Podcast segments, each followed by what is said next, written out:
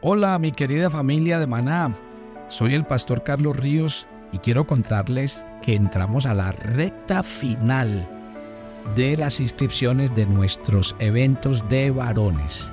El día 16 vamos a estar en Orlando y el día 23 vamos a estar en Long Island, New York. Así que eh, queremos que tomen nota de este número telefónico 401-212-4837. Ese es un WhatsApp. Usted nos escribe, le mandamos el link, usted se registra y ahí mismo hace el pago. Un día de bendición que los varones no se pueden perder. Sábado 16 en Orlando, Florida. Sábado 23 en Long Island, New York. Los espero a todos. ¿Qué tanto influyen las amistades en su vida? Conozco muchas personas que han dejado modelar su carácter por la influencia de las personas con las que viven, con las que hablan y con las que comparten la mayor parte de su tiempo. ¿Es usted una de ellas? Buenos días, soy el pastor Carlos Ríos y este es nuestro devocional maná, una aventura diaria con Dios. Estamos hablando de relaciones, Estamos hablando de la amistad. Y ayer hablamos de la necesidad de la amistad, de lo importante de ser un buen amigo o una buena amiga. ¿Y por qué quiero insistir en el tema de la amistad? Porque la Biblia dice que no todas las amistades son iguales. En cuanto a nuestras relaciones con los demás, debemos comprender que hay diferentes niveles. Por ejemplo, uno en la vida tiene conocidos, tiene amigos ocasionales, tiene amigos cercanos y tiene amigos íntimos. Los conocidos y amigos ocasionales no tienen mucha influencia sobre nosotros, pero sí somos influidos por aquellos que escogemos como amigos cercanos y amigos íntimos. Y esto nos lleva a un importante principio con relación a la amistad. ¿Sabía usted esto que le voy a decir? llegamos a parecernos a quienes escogemos como amigos. Escríbame en la cuenta de YouTube, ahí en el chat. Diga, ¿usted es una persona que se deja influenciar fácilmente? ¿Qué piensa usted? Cuando usted mira hoy su carácter y su forma de vida, ¿qué tanto tienen que ver sus amigos con esa forma de ser? hay ciertos contactos sobre los cuales no tenemos control. Estos por lo general no tienen gran influencia sobre nosotros, pero la gente que escogemos como amigos, aquellos con quienes pasamos voluntariamente el tiempo libre, nos influye. Y esta influencia puede ser buena o puede ser mala. Mire, Proverbios capítulo 13, versículo 20. El que anda con sabios, sabio será, mas el que se junta con necios, será quebrantado. Yo diría que hay un, hay un punto muy importante y a veces creo que los cristianos no sé si es que no entienden o se hacen los que no entienden. Pastores que a veces oímos muchas contradicciones en cuanto al tema en que hay muchos, muchos pastores que dicen que uno se debe separar de las malas amistades, que uno se debe separar de los amigos, que uno como cristiano no tiene por qué frecuentarlos. Bueno, aclaremos un punto importante. La Biblia dice que nosotros estamos en el mundo, pero no somos del mundo. Y entonces el Señor dijo, estando en el mundo, sin ser del mundo, yo no los voy a sacar del mundo, sino que les voy a, dar el mandato de ir a predicar al mundo. ¿Cuál debe ser la relación que los cristianos mantengamos con los no cristianos o con los amigos que teníamos de antes de ser cristianos? Obviamente, Siempre nuestra tarea será ser luz para ellos. Será anunciarles un cambio de vida que yo tuve para que ellos también lo vivan. Entonces, a veces el punto es, no es que yo me aísle, porque el cristiano no se puede aislar. El cristiano tiene que ser luz. Pero tampoco es, si yo estoy viviendo una nueva vida en Cristo y tengo amigos del pasado que no me van a ayudar a que ese proceso de transformación sea lo que tiene que ser. Por ejemplo, cuando la Biblia habla de la amistad de los cristianos con los incrédulos, cuando una persona recién se convierte a Cristo, por lo general tiene muchos amigos que no son cristianos. Y obviamente, a veces, ¿por qué esos amigos no cristianos se presentan como un grave peligro para el nuevo creyente? Porque el peligro es que lo alejen otra vez de Dios, lo atraigan otra vez a la vida del pasado. Entonces esa persona lo que no puede hacer es mantener una amistad profunda sin que esa gente lo influencie y sin que llegue a parecerse a ellos en su punto de vista, en su conducta. Insisto, yo siempre quiero llevarlos a la Biblia para que no sea yo el que esté diciendo las cosas. Primera de Corintios 15, 33 dice, no se dejen engañar, las malas compañías corrompen las buenas costumbres. ¿Sí está claro? Si usted sigue queriendo a un antiguo amigo, pero ahora su meta es ir a Cristo y entregar su vida, entonces, si esa persona continúa rechazando a Cristo, entonces pues tendré que tomar tarde que temprano una decisión. ¿Por qué? Porque yo estoy siguiendo al Señor. Yo quisiera que mis amigos del pasado se vinieran conmigo y conocieran a Jesús, pero si no quieren, yo tampoco me puedo quedar con ellos o estancar con ellos o impedir mi crecimiento espiritual por ellos. Eso está claro para usted. Entonces hay momentos donde nos toca tomar decisiones y yo sé, yo sé que las decisiones a veces son difíciles y más cuando tienen que ver con amigos de toda una vida. Ahora, la Biblia entonces todo el tiempo nos está invitando a que miremos con qué clase de personas nos relacionamos.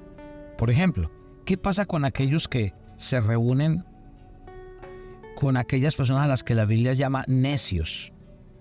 En la Biblia, cuando habla del necio, no se refiere a personas con un problema mental, sino a personas tercas, que mantienen una actitud de rebeldía contra Dios y contra su palabra, que terminan burlándose y hacen mofa de las cosas de Dios, se burlan de la Biblia. Y mire qué dice el Salmo 1. Bienaventurado el que no anduvo en consejo de malos, ni estuvo en camino de pecadores, ni en silla de escarnecedores se ha sentado. Si usted quiere la bendición de Dios en su vida, no debemos andar en consejo de malos. Es decir, no debemos ni buscar aceptar su consejo. No debemos estar en camino de pecadores. Y eso significa que no debemos ir a los lugares a los que ellos van. Que no debemos sentarnos en silla de escarnecedores. Es decir, que no debemos tener compañerismo con aquellos que se ríen de la Biblia y desprecian las cosas de Dios. Compañerismo, amistad. Yo no estoy diciendo que les deje de hablar. Yo no estoy diciendo que no les predique que les hable de Dios. Estoy diciendo compañerismo, intimidad. ¿Qué dice la Biblia?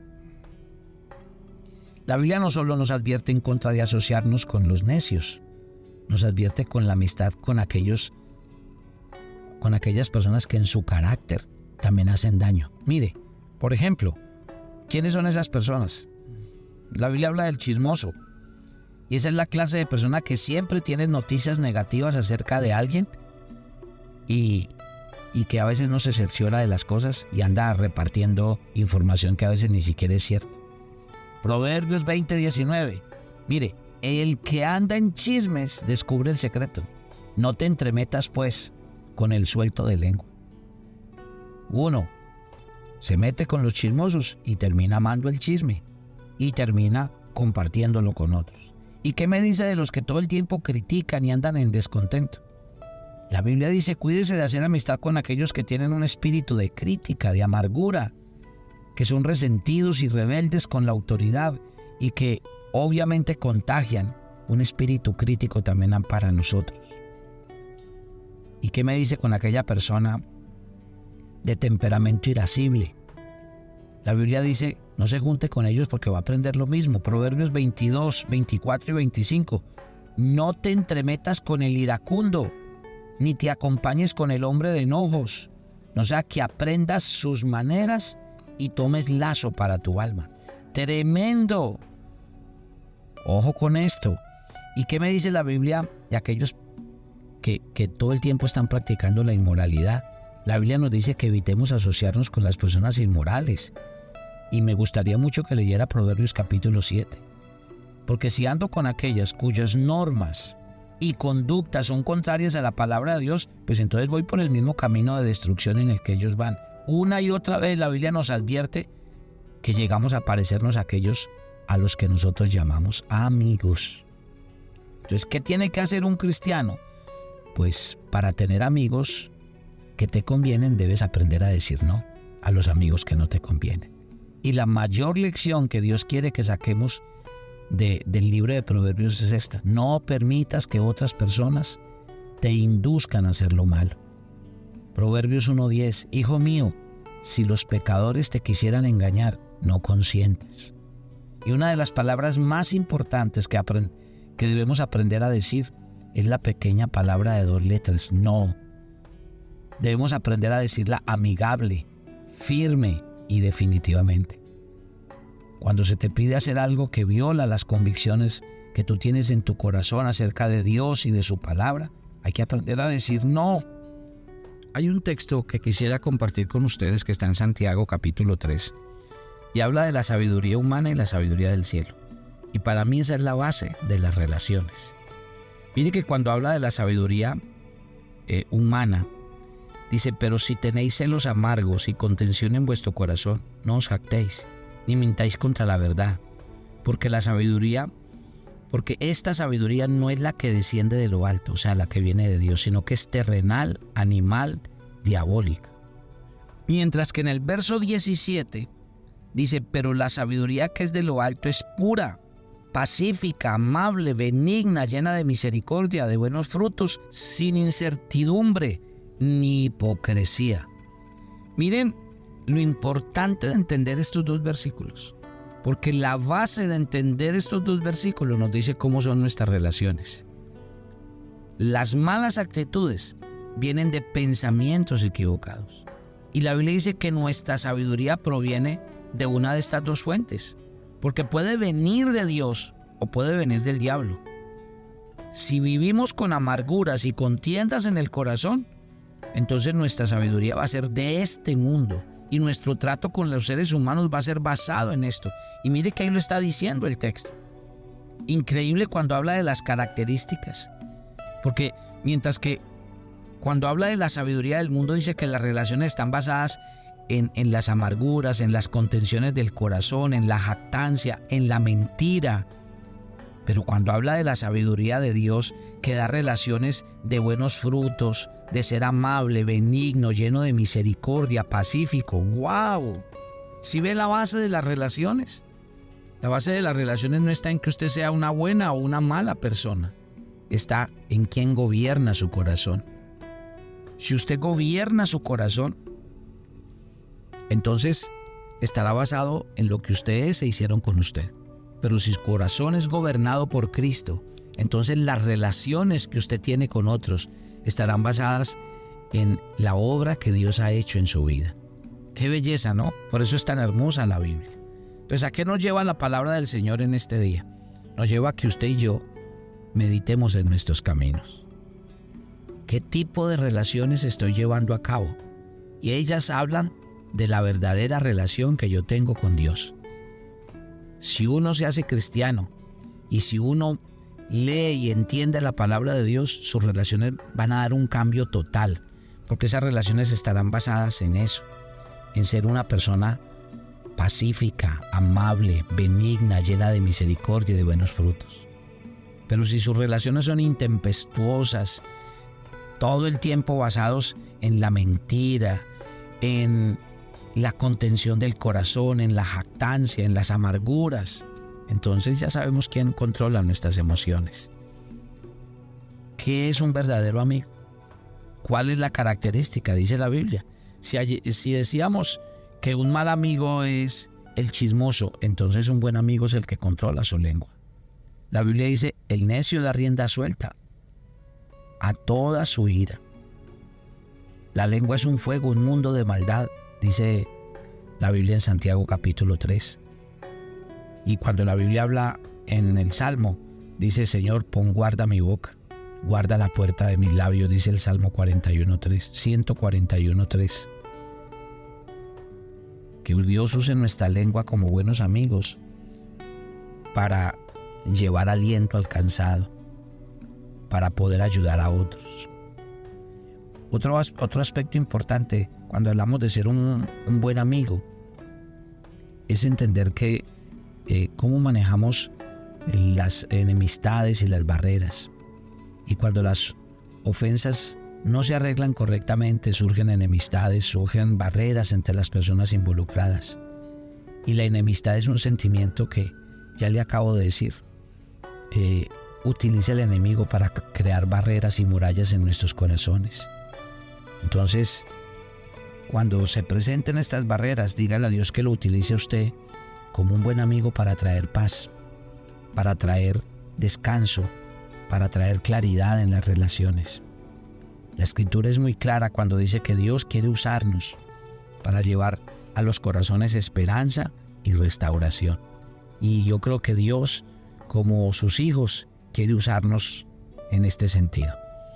Así que la invitación en este día es a que pensemos en esto. ¿Qué clase de amigos tenemos? ¿Qué clase de amistad estamos formando? Y realmente como cristianos, ¿cuál es la responsabilidad que tenemos en el día a día de hacer y ser amigos? Ore conmigo, Padre, gracias por esta mañana. Permíteme entender que en este camino de crecer y mejorar en la vida cristiana, los amigos son vitales. Pero permíteme distinguir entre un amigo y alguien que no lo es. Permíteme tener la sabiduría espiritual a cuáles debo insistir para convertirlos a ti y de, cuáles debo realmente apartarme porque no quieren absolutamente nada de ti. Permíteme entender que las buenas relaciones nacen de un corazón que ha sido transformado y sanado por el amor de Dios. Y yo sé que eso es lo que tú estás haciendo en mi vida. Gracias por cada oyente de Maná. Que tu presencia esté en medio de sus vidas, que su gracia les acompañe. Gracias por este día, gracias por este tiempo, gracias por estar con nosotros. Nos encomendamos a ti y pedimos tu bendición. En Cristo Jesús. Amén y amén y yo los espero mañana. Bendiciones para todos.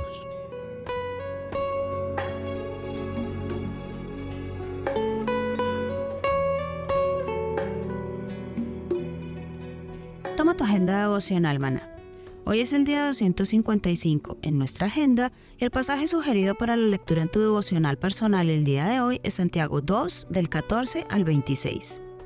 No tuvimos que hacer nada para ser salvos, pero ahora que lo somos debemos demostrar que comprendemos el Evangelio a través de nuestro actuar. Así que vive de tal forma que todos a tu alrededor noten la diferencia que hace el amor de Dios en ti. Te invitamos ahora a que respondas las preguntas que encuentras en tu agenda que te llevarán a conocer cada vez más a Dios y crecer en tu vida espiritual. Y para confirmar tus respuestas, visita nuestra cuenta de Facebook Devocional Maná o nuestra página web devocionalmaná.com.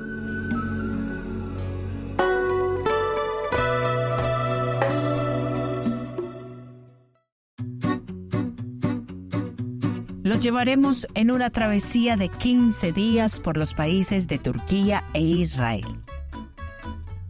Visitaremos Estambul, Capadocia y nuestra amada Jerusalén. Estaremos en las regiones de la Galilea, el Mar Muerto y Jericó. Nuestros servicios, todo incluido, los mejores hoteles, las comidas servidas en abundantes buffets entradas a todos los lugares descritos en el programa, todos los impuestos y propinas. Pero por sobre todo, un grupo de peregrinos donde usted nunca se sentirá solo. Siempre contará con un equipo de personas para atenderle. ¿Qué espera? Únase a nuestro grupo y conviértase en un peregrino a la Tierra Santa. Te invitamos.